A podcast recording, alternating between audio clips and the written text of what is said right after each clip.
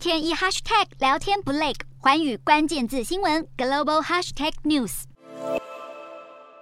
有一段时间未公开露面的俄罗斯总统普丁，十七号出席圣彼得堡国际经济论坛。在这场西方官员缺席的论坛中，普丁火力全开，抨击西方国家对俄国祭出犹如双面刃的愚蠢制裁。普丁也批评美国以上帝在地球上的使者自居，傲慢地把其他国家当成殖民地，导致世界变得不稳定。他并警告，以美国为主的单极世界时代已经结束，未来事态将会大不相同。普丁还说不反对乌克兰加入欧盟，但在乌克兰的特别行动会继续下去，但又说接着会恢复关系。只是攻打完乌克兰，再说要跟人家恢复正常关系，普丁这逻辑也真是让人摸不着头绪。听在乌克兰人耳里恐怕难以接受。但糗的是，这场论坛遭遇网络攻击，让普丁这场演说延迟了一个小时才开始。